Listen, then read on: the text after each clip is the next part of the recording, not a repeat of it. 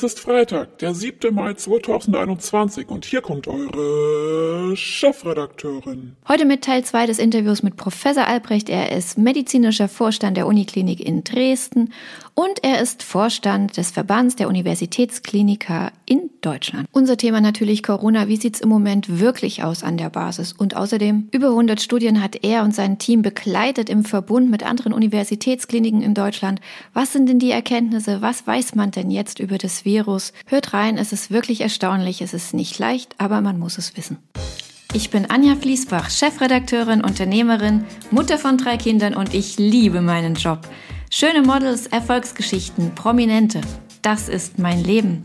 Ich treffe die Schönen, die Reichen und Erfolgreichen, Politiker, Schauspieler, Könige, Unternehmer und Coaches. Alle Menschen sind interessant und jeder hat seine Geschichte und das hier ist meine. Teil 1 des Interviews mit Professor Albrecht konntet ihr gestern hören. Ihr habt die Möglichkeit, einfach eine Episode zurückzuspringen und dann könnt ihr das gerne nochmal hören. Ansonsten seid ihr auch völlig autark hier dabei. Kein Problem. Ihr könnt auch jetzt hier reinspringen. Denn dieses Interview steht für sich alleine. Es geht um die Erkenntnisse der Studien. Über 100 haben Professor Albrecht und sein Team im Verbund mit anderen Universitätskliniken in Deutschland durchgeführt.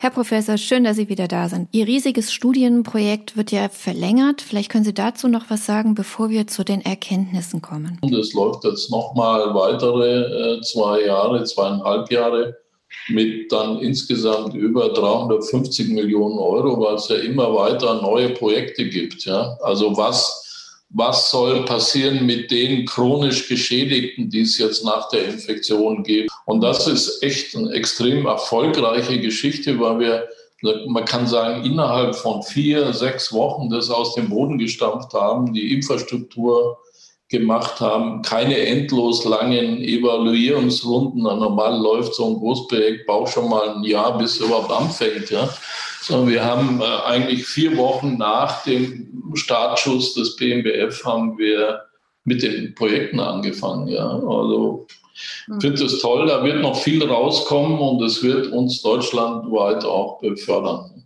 Das ist super. Ähm, von den Ergebnissen her gibt es äh, vielleicht ein, zwei Sachen, die Sie da erwähnen könnten, was die Studien betrifft. Also das Pandemie-Management, klar, dass Sie das super gemacht haben, dass man das jetzt erweitern kann, ist eins. Aber jetzt auch vielleicht Dinge, die man noch nicht so weiß. Sie hatten gerade die Medikamente angesprochen. Können Sie da auch? Ja, ja. ja, es gibt da schon gute Ergebnisse. Es gab ja immer wieder dann, das war fast schon gerüchtemäßig verbreitet, so die Antikörpertherapie aus der Trump damals äh, angeblich mit diesen äh, Antikörpermischungen. Das ist einfach aus dem Blut infizierter gewonnene Antikörper werden dann äh, verabreicht, infundiert. Äh, und da gab es mal die Idee, das sei nun Allheilmittel. Da haben wir viele Studien gemacht. Da sieht man, naja, das, dem ist nicht so, das ist keine breite Anwendung. Da muss man zu einem ganz bestimmten Zeitpunkt kommen äh, und aufpassen. Ach, echt? Das klang ja mal so vielversprechend, ne? Also die Antikörpertherapie kann man dann sozusagen fast ad acta legen oder eben nur spezifisch einsetzen wahrscheinlich. Was gibt's noch Neues? Dann haben wir viele Untersuchungen gemacht, warum warum trifft es gewisse Leute? Also man kann sagen, 20 Prozent der Infizierten haben wirklich einen sehr schweren Verlauf. Und das ist beileibe nicht so, dass das äh, sehr alte, sehr vorerkrankte Patienten sind. Aber das ist doch das, was man uns immer gesagt hat. Über 60, je älter, desto schlimmer betroffen. Vorerkrankungen spielen eine große Rolle. Ist das nicht so?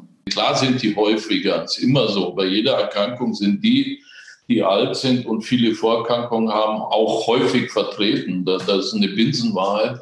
Aber wir sehen ja auch, dass 30-Jährige, 40-Jährige sehr rasch äh, ein Multiorganversagen entwickeln.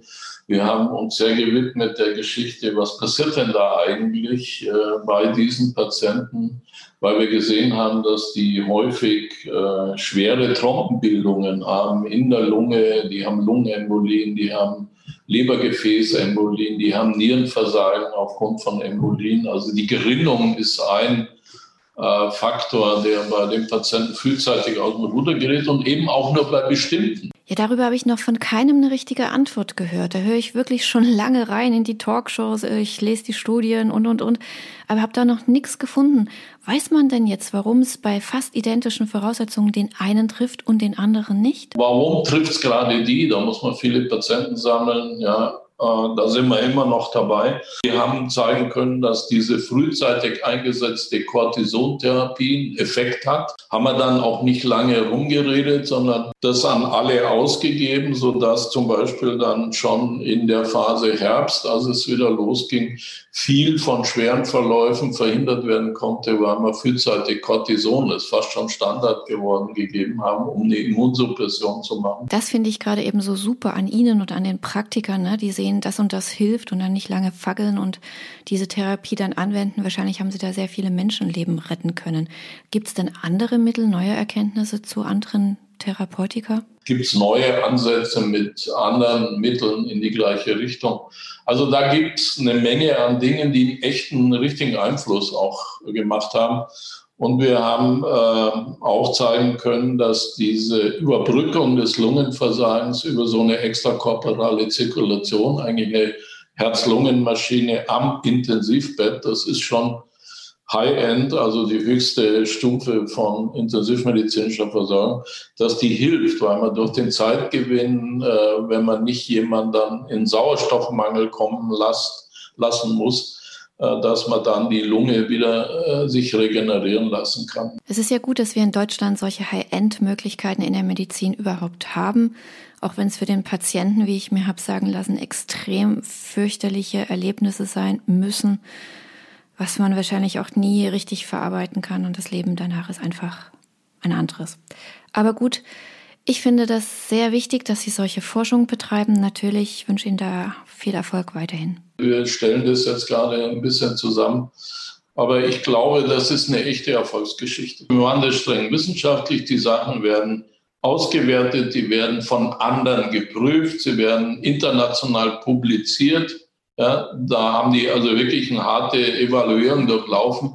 Und wenn sich das dann bewahrheitet, dann kann man dann Schlussfolgerungen daraus ziehen und fertig. Dauert das nicht viel zu lange? Naja, schon, aber was ist die Alternative? Wissen Sie, da, da gibt es dann so diese, diese Fake-Wissenschaftsgeschichten, ja, so, aha, Herr Trump hat es überlebt, weil er Antikörper gekriegt hat, ohne dass man genau weiß, was die gemacht haben. Wir haben ihm nicht nur das gegeben, sondern mindestens zehn verschiedene andere Sachen.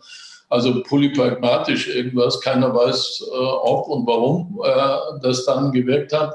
Und dann wird irgendwie ab, aha, jetzt machen wir lauter Antikörper, gebt uns Geld, dann äh, machen wir das lernen dann kennen, dass es äh, eine Menge Nebenwirkungen gibt, die eigentlich die Primärwirkung überbieten. Und dann ist man enttäuscht und sagt, Mist, äh, war wohl doch nichts, bringt nichts. Und was wir jetzt inzwischen wissen, ist, dass die Erkrankung ja nicht so ist, das Virus kommt, befällt die Lunge und macht eine Lungenentzündung, so wie ein Grippevirus meinetwegen, sondern das Virus kommt, macht eine Lungenentzündung, ja, okay, macht aber noch was anderes. Es macht eine Immunreaktion im Körper bei bestimmten Patienten, lange nicht bei allen, auch altersunabhängig. Und die kriegen dann eine Ganzkörperreaktion als Immunantwort auf diesen Virus. Und da kriegen die eine Gerinnungsstörung und ein Nierenversagen und ein Leberversagen und was weiß ich kriegen also ein richtiges Multiorganbeteiligung. Ach, um Gottes Willen, also Sie sind ja Mediziner, Sie sind Wissenschaftler, für Sie ist das wahrscheinlich besser zu verkraften, aber wenn man das als Laie alles so hört, das haut einen schon um.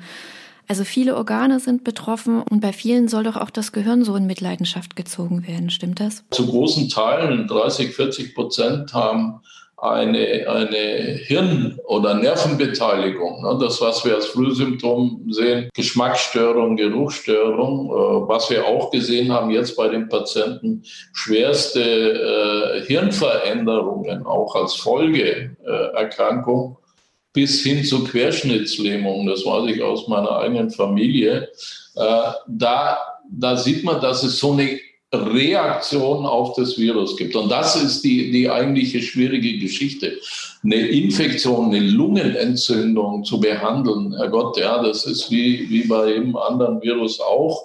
Aber ein Grippevirus hat nicht diese Ganzkörperimmunreaktion. Also der ganze Körper ist betroffen, alle Organe, oder gibt es da ein paar Ausnahmen? Wenn man das jetzt sich so anguckt, sieht man, dass es fast kein Organsystem gibt, was nicht beteiligt ist. Da sieht man immer mehr Daten. Es gibt also schwere Herzmuskelbeteiligungen bei bestimmten Infektionen, bei ansonsten wirklich jungen, gesunden Leuten. Und äh, da wird einem klar, es gibt hinterher nicht irgendwie eine Tablette und dann ist alles weg, sondern es läuft in Phasen ab. Ich muss zur richtigen Phase was geben. Am Ende wird es ein Behandlungscocktail sein. Man muss zu bestimmten Phasen die Immunreaktion unterdrücken. Dann muss man wieder bestimmte Organfunktionen behandeln. Und da gibt es äh, ganz, ganz viele verschiedene Ansätze. Aber ich bin äh, sicher, dass wir nicht irgendwie, zack, in äh, ob nur Wochen oder Monaten oder Jahren irgendeine Tablette haben und dann erkrankt man nicht an Covid. Ja. Wenn ich Sie richtig verstehe als Laie, man braucht ja fast einen Fahrplan während der Erkrankung, wann macht man was. Ähm, Organe, Immunsystem und dann wahrscheinlich noch bei jedem Menschen unterschiedlich, oder? Das klingt irgendwie fast aussichtslos. Richtig, ja, e, exakt, weil es gibt Reaktionsmuster. Ja, jetzt kann man auch verstehen, wenn jetzt jemand schon eine Vorschädigung hat am Herzmuskel, an der Niere, an der Leber, an der Lunge, dann wird der natürlich dort im Rahmen dieser Erkrankung gerade dort besonders äh, schwer äh, reagieren. Und, und das sehen wir auch. Und ist genauso, wie Sie sagen, am Ende läuft es in Stufen, in Phasen ab, die Erkrankung. Und äh, man muss immer genau wissen, wo man steht, gerade in der individuellen Phase. Man muss die Vorerkrankung des Patienten, also man macht eine Intensivbehandlung der höchsten Form, wenn man so will. Ja, da machen wir auch nichts anderes, als alle Organe zu überwachen und immer genau da einzuspringen, wo, wo da Probleme auftreten. Und insofern ist es individuell unterschiedlich bei so einem groben gleichen Muster. Ja, aber wenn das jemand dann überleben will und muss in, in so einer schweren äh, Entwicklung, dann hat man eine Menge zu tun. Und da haben wir dann auch wirklich junge Patienten verloren und äh, auch nicht Vorerkrankte verloren. Insofern ist das ganze Ding, was sich so ein bisschen in der Öffentlichkeit feststellt, ja, was willst du denn? Das sind dann eh die ganz alten und äh, 85-Jährige, ja, dann, dann äh, der wäre dann sowieso an der nächsten Grippe gestorben und so. Da gibt es ja ganz grässlich dümmliche äh, Interpretationen, äh, die sehen das nicht, dass da auch die 40-jährige Krankenschwester liegt und auch so einen schweren Verlauf entwickelt hat. Ich habe ja mehrere Interviews zu dem Thema mit verschiedenen Leuten geführt und ich muss sagen, dass diese Erkenntnis auch bei anderen da war und ich habe es das ganze Jahr über nicht verstehen können, dass trotzdem Politiker nach wie vor das dann immer so verharmlost haben, dass genau dieses Bild da äh, dargestellt wurde, es sind nur die Alten und die Schwerkranken und man wusste schon so lange, dass es eben gar nicht so ist. Sie sind wahrscheinlich da noch mehr verrückt geworden als ich, wenn Sie da solche Aussagen gehört haben.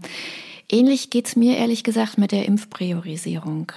Halten Sie das auch für falsch, zumindest in der momentanen Situation? Also wir haben ja da viel drüber diskutiert. Ich habe am, am 26. Dezember, also am zweiten Weihnachtsfeiertag, den ersten Impfstoff bekommen. Und es war ja klar, wenn der dann kommt, muss man sich überlegen, weil wir nicht genug Impfstoff für alle auf einen Schlag zu impfen haben.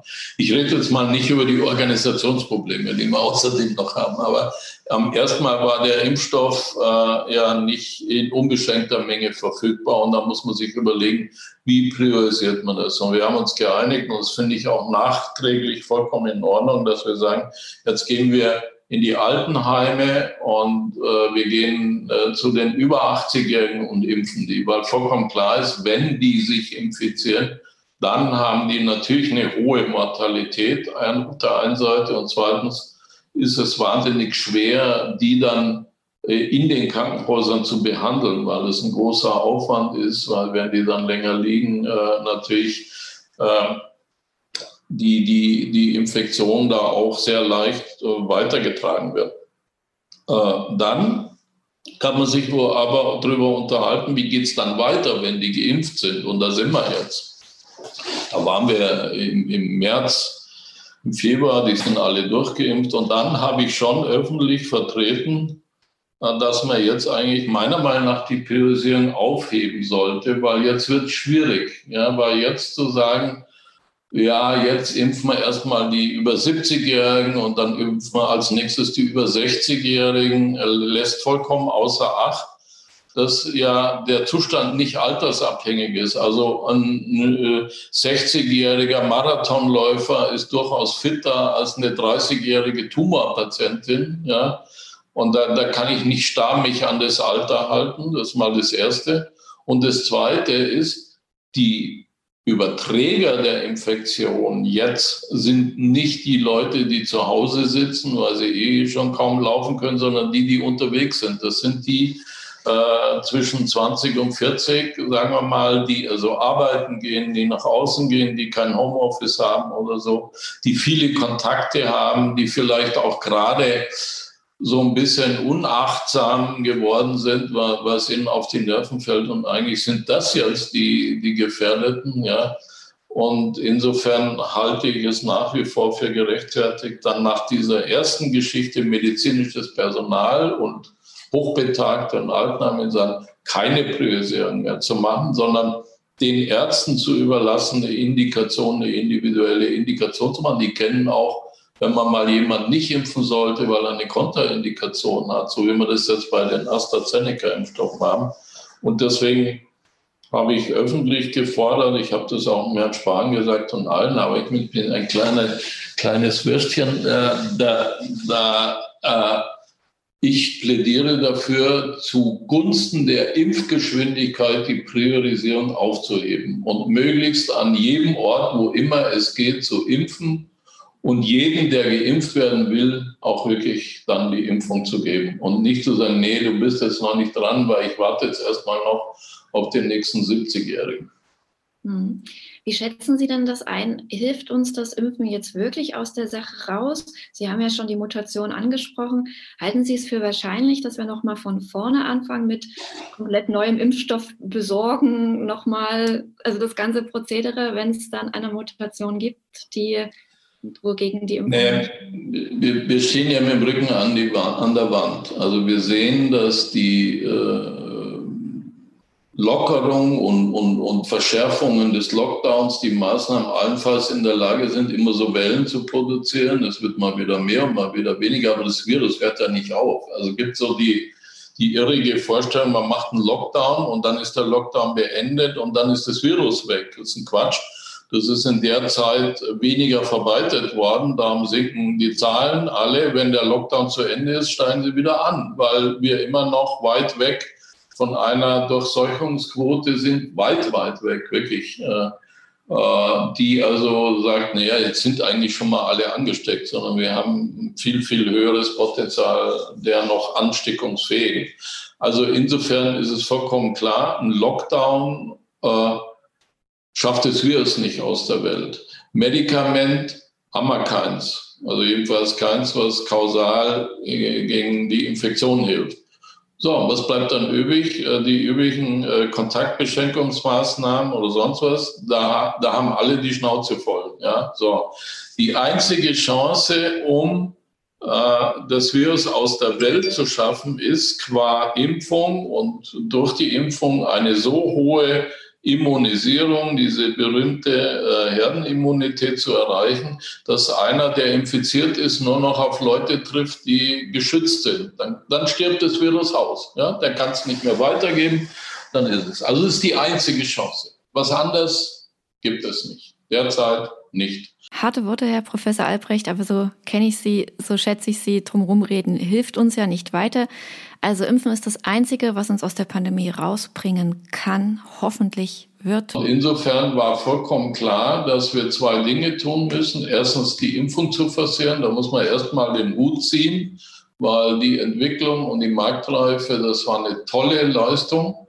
Und die ist nicht entstanden, weil man auf Sicherheitsmaßnahmen verzichtet hat. Das mag in Russland passiert sein oder in China, aber bei uns nicht. Also die Impfstoffe, die dann da zugelassen sind, die haben richtige harte Zulassungsverfahren durchlaufen. Das ist ein Ammenmärchen.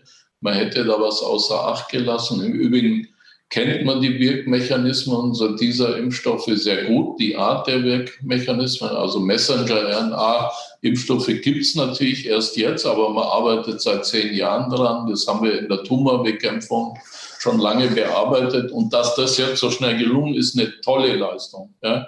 Dass es äh, schwierig ist, die Produktion für viele Milliarden Impfdosen von null dahin zu fahren, war auch klar. Da wurde auch manchmal falsche Versprechungen gemacht. Wer einmal angeguckt hat, wie so eine Impffabrik aussieht, wie das kontrolliert wird, wie die einzelnen Herstellungsstraßen jeden Tag kontrolliert werden. Muss in jeder Flasche garantiert werden, dass genau das in der Dosis drin ist, was drin sein sollte. Das ist ein irrer, aufwendiger zu kontrollierender Prozess. So, das haben wir jetzt. Äh, dann haben wir jetzt endlos Zeit verloren in der Impfgeschwindigkeit, wir in Deutschland besonders. Einmal mit, mit der Problematik, dass wir uns ein bisschen verzockt haben mit der Impfstoffbestellung.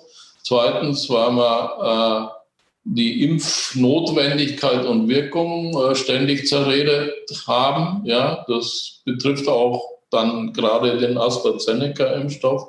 Also die Unsicherheit äh, hoch gepusht haben, wo bei uns in Deutschland eh die Impfwilligkeit niedriger ist als, als in anderen Ländern und durch zusätzlichen bürokratischen Affenzirkus, ja, indem wir also das so äh, organisiert haben, überdeutsch gründlich, äh, mit einem mickrig miesen äh, Infrastruktur an IT und, und, und, ja, sodass jetzt am Ende das endlos gedauert hat, bis die Geschwindigkeit mal da war. Und jetzt behindern wir uns noch im Rahmen der Priorisierung, um, um da wirklich richtig Geschwindigkeit aufzuhaben, weil vollkommen klar ist, erst wenn man diese 70 Prozent durchgeimpfte Bevölkerung hört, die Weitergabe der Infektion auf. Wir impfen ja wohl jetzt mit ziemlicher Geschwindigkeit, aber es sind zum Zeitpunkt heute erst acht Millionen Menschen, die zweimal geimpft worden sind.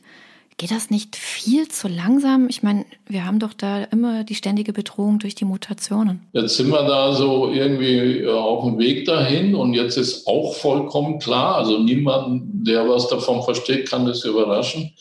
Wenn Virus in der Population ist, im, im Individuum gibt es immer Mutationen. Es gibt kein Virus, das nicht mutieren würde.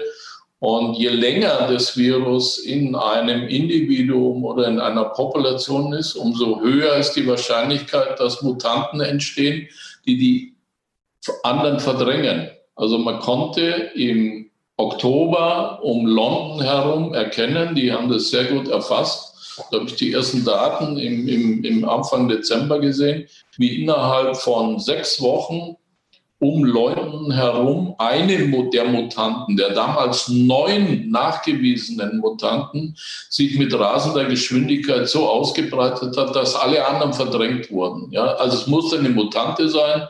Das ist der Witz von Mutationen, die äh, besser gerüstet ist in, in den Umgebungsbedingungen, dass es die anderen verdrängt. Und das war die und die ist einfach viel infektiöser gewesen. Das war die Zeit, wo dann in London echt äh, das System äh, kollabiert ist, weil die Infektionsgeschwindigkeit eine ganz andere war als vorher. Ja.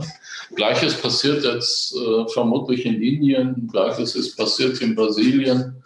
Äh, es ist klar erkennbar, dass das wieder passiert, dass es vielleicht schon anfängt. Wir haben jetzt schon die ersten Nachweise an indischen Mutationen bei unseren äh, Sequenzierungsproben. Also es wäre ein Wunder, wenn nicht noch weitere Mutanten entstehen. Vielleicht haben wir demnächst die Cottbusser-Variante oder sonst was. Ja? Also da, aber nochmal, hat was damit zu tun, wenn ich sehr lange Chancen gebe, dem Virus auch Mutationen auszubeuten. Also die einzige äh, Chance ist, das zu verhindern, möglichst also zur, zur Ausrottung des Virus jetzt beizutragen. Äh, die Frage, ob denn die Impfstoffe, die jetzt auf dem Markt äh, sind, dann ausreichend noch Schutz bieten, kann niemand hundertprozentig beantworten. Na, im Moment soll es ja zumindest noch so sein, dass die existierenden Impfstoffe die bisher bekannten Mutationen zumindest, wenn auch in abgeschwächter Form, in Schach halten können. Wie es aussieht, sind alle äh, Impfstoffe in der Lage, die jetzt bekannten Mutationen auch wirklich äh, entsprechend äh, zu bekämpfen, äh, mit unterschiedlichem Ausmaß. Also es kann gut sein, dass äh, mehr äh, Infektionen oder Symptome auftreten für bestimmte Mutationen, aber es ist jetzt bei keiner Mutation so, dass der Impfstoff absolut wirkungslos wäre. Also insofern äh, gibt es da auch gar keine Kontraindikation, indem man jetzt sagt, naja, der hilft ja eh nichts mehr, dann sollte man auch lassen. Es ist auch so, dass man diese Messenger-RNA-Impfstoffe sehr gut anpassen kann. Also wenn man jetzt weiß, welche Mutationen sind, ist es eine simple Laborfrage im Prinzip, den, den Impfstoff auch wieder auf die neue Mutante einzustellen. Das ist der große Vorteil der Messenger-RNA-Impfstoffe, wenn man die, die Proteinsequenzen kennt und, und das dann gut anpassen kann. Allerdings weiß im Moment heute immer noch niemand exakt, wie lange wirkt die immunisierende Wirkung der Impfstoffe, äh, sodass es gut sein kann, also ich habe das auch immer vertreten, dass wir ähnlich wie bei der Grippeimpfung halt im nächsten Jahr wieder äh, immunisieren müssen, wenn wieder eine neue Mutante oder das Virus erneut aufflackert, ja, was ja immer sein kann. Ich habe ein Interview gelesen mit dem Moderna-Chef. Also erstmal sind die ja beide schon wohl dran an Impfstoffen für die Mutanten. So im frühen Herbst soweit sein.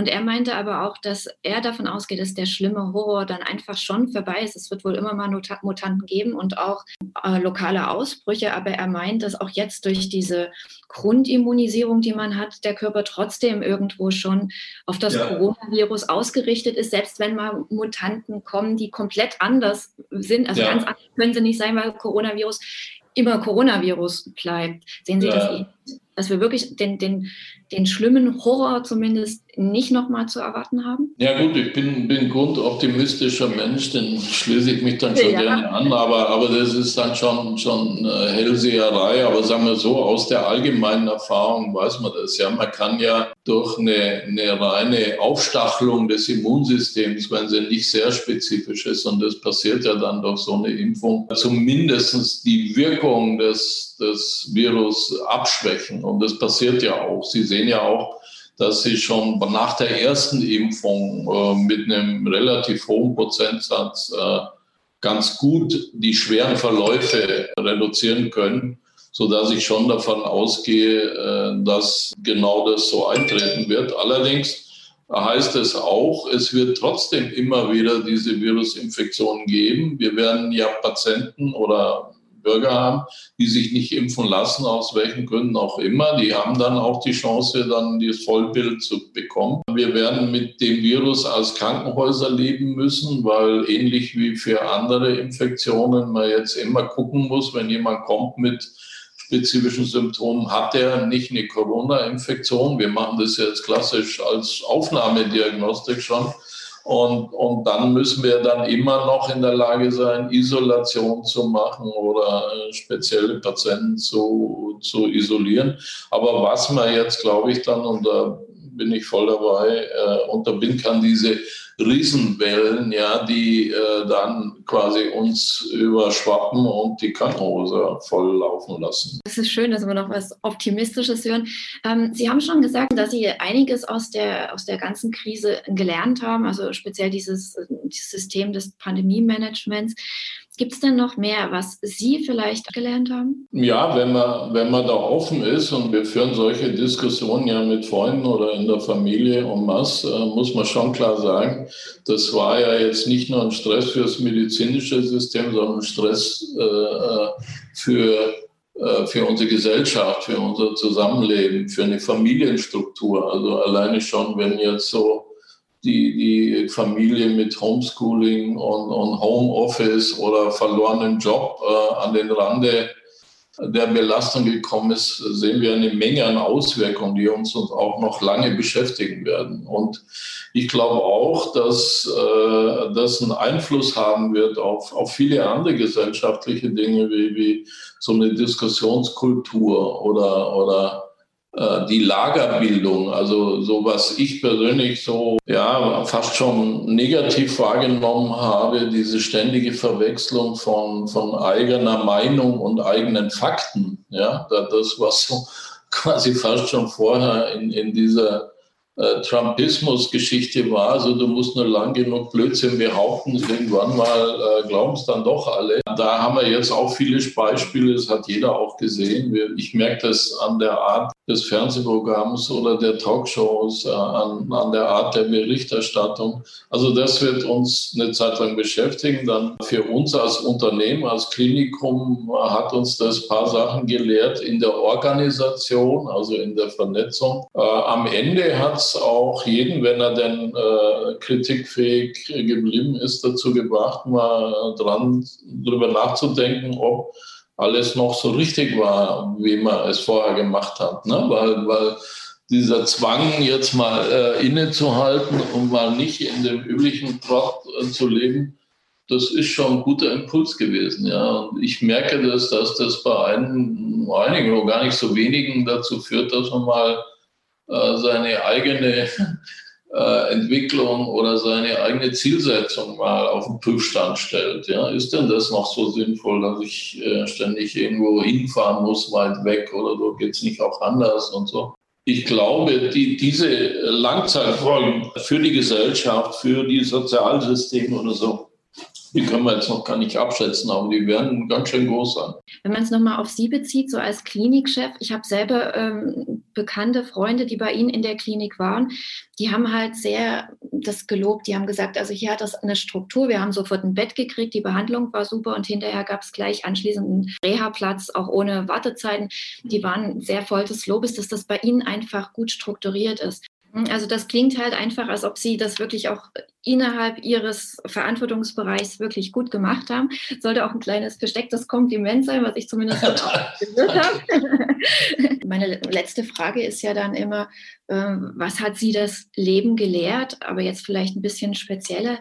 Was hat Sie persönlich die Krise gelehrt? Ich weiß ja nicht, wie lange es anhält, ja, aber es ist wie immer, dann hat man erstmal das Gefühl, man muss nicht alles immer gleich so wichtig nehmen. Ja, wenn man dann solche Verläufe gesehen hat, wo eine ganze Familie dann auseinanderbricht oder durch den schweren Verlauf dann oder durch einen Todesfall oder dann auch alleine, wenn jemand dann pflegebedürftig rauskommt, ist ja alles aus den Fugen dann geraten. Und da, das hilft einem dann schon mal so zu sagen, ja gut, dann ist äh, meine, meine Steuererklärung auch nicht so wichtig mehr oder äh, das eine oder andere. Das heißt, es hilft einem persönlich, mir hat es das getan, äh, Relationen wieder neu zu justieren. Und das ist positiv. Also ich sehe es positiv. Ich, ich persönlich bin nicht erkrankt, erstaunlicherweise. Ich hatte ja wahnsinnig viele Kontakte auch zu Patienten selber und zu Infizierten. Äh, ich hatte in der Familie, meine Schwester war schwer erkrankt, ganz schwer. Also da dachten wir auch nicht, dass wir das hinkriegen. Aber die hat das gut überstanden und ist jetzt auch wieder voll hergestellt, obwohl das ein Dreivierteljahr wirklich gedauert hat insgesamt. Äh, also insofern habe ich da ganz nahe Erfahrungen. Ja. Mein Sohn war, war infiziert, aber es war kein medizinisches Problem. Also insofern war ich da immer sehr nah dran, habe immer so das Gefühl gehabt, ja, ich habe Glück auch gehabt dabei. Äh, bin auch geimpft jetzt durch die, meine Kontaktfunktion. Aber äh, insgesamt, äh, glaube ich, habe ich alle Facetten von äh, Erkrankungsverläufen und individuellen Schicksalen gesehen und erlebt. Das finde ich eh immer so bewundernswert an Ärzten und an Wissenschaftlern, wie sie das alles wegstecken. Ich meine, das macht ja auch persönlich mit ihnen etwas, dass sie da trotzdem immer die Kraft finden, für die Patienten da zu sein. Dafür herzlichen Dank. Ich bedanke mich auch. Gute Gesundheit, weiterhin Kraft und Enthusiasmus. Ja, wir haben. Vielen Dank für Ihre Geduld. Danke. Danke, Ciao. tschüss. Ciao.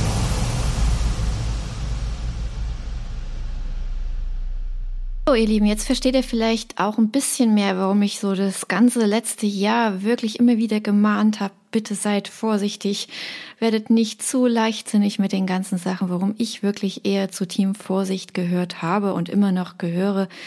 Hört's euch nochmal an. Vielleicht teilt ihr das auch einfach, den Podcast oder ja, empfehlt ihn, Mensch, Leute, ihr habt's gehört, auch die Jungen trifft's und auch die ohne Vorerkrankung. Passt gut auf euch auf und auf eure Lieben. In diesem Sinne wünsche ich euch natürlich noch einen schönen Tag. Kleiner Ausblick auf morgen. Wir bleiben ganz kurz noch beim Thema. Ein Interview mit Rechtsanwältin Karin Meyer-Götz.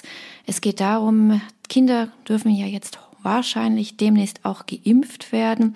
Da geben sich dann wieder ganz andere Fragen, nämlich was ist, wenn der Vater möchte, dass das Kind geimpft wird, die Mutter aber nicht, oder die Eltern wollen, dass es geimpft wird, das Kind aber nicht. Ja, gerade in heutigen Zeit ist das natürlich ein Riesenthema. Schaltet morgen wieder ein, hier diesen Podcast, dann hört ihr das Interview mit Frau Meyer-Götz. Das wird auch wirklich wieder sehr erhellend. Und wir haben natürlich ganz viele Prominente in der nächsten Zeit wieder. Ein Interview mit Tom Flaschier, der Star aus Game of Thrones. Wir haben Sascha, wir haben Max Giesinger und Politiker, Wissenschaftler, alles da. Ich freue mich ganz besonders auf ein Gespräch mit Herrn Luxem, das ich euch hier präsentieren kann. Das ist der General Manager vom Bauer Urlaub in Zürich. Ich habe ihn besucht. Das Bauer Urlaub ist wirklich eines der schönsten Luxushotels dieser Welt. Wir hoffen ja, dass wir im Sommer vielleicht auch wieder ein bisschen verreisen können. Euch auf jeden Fall noch einen schönen Tag und wie gesagt, bleibt bitte gesund. Thank you.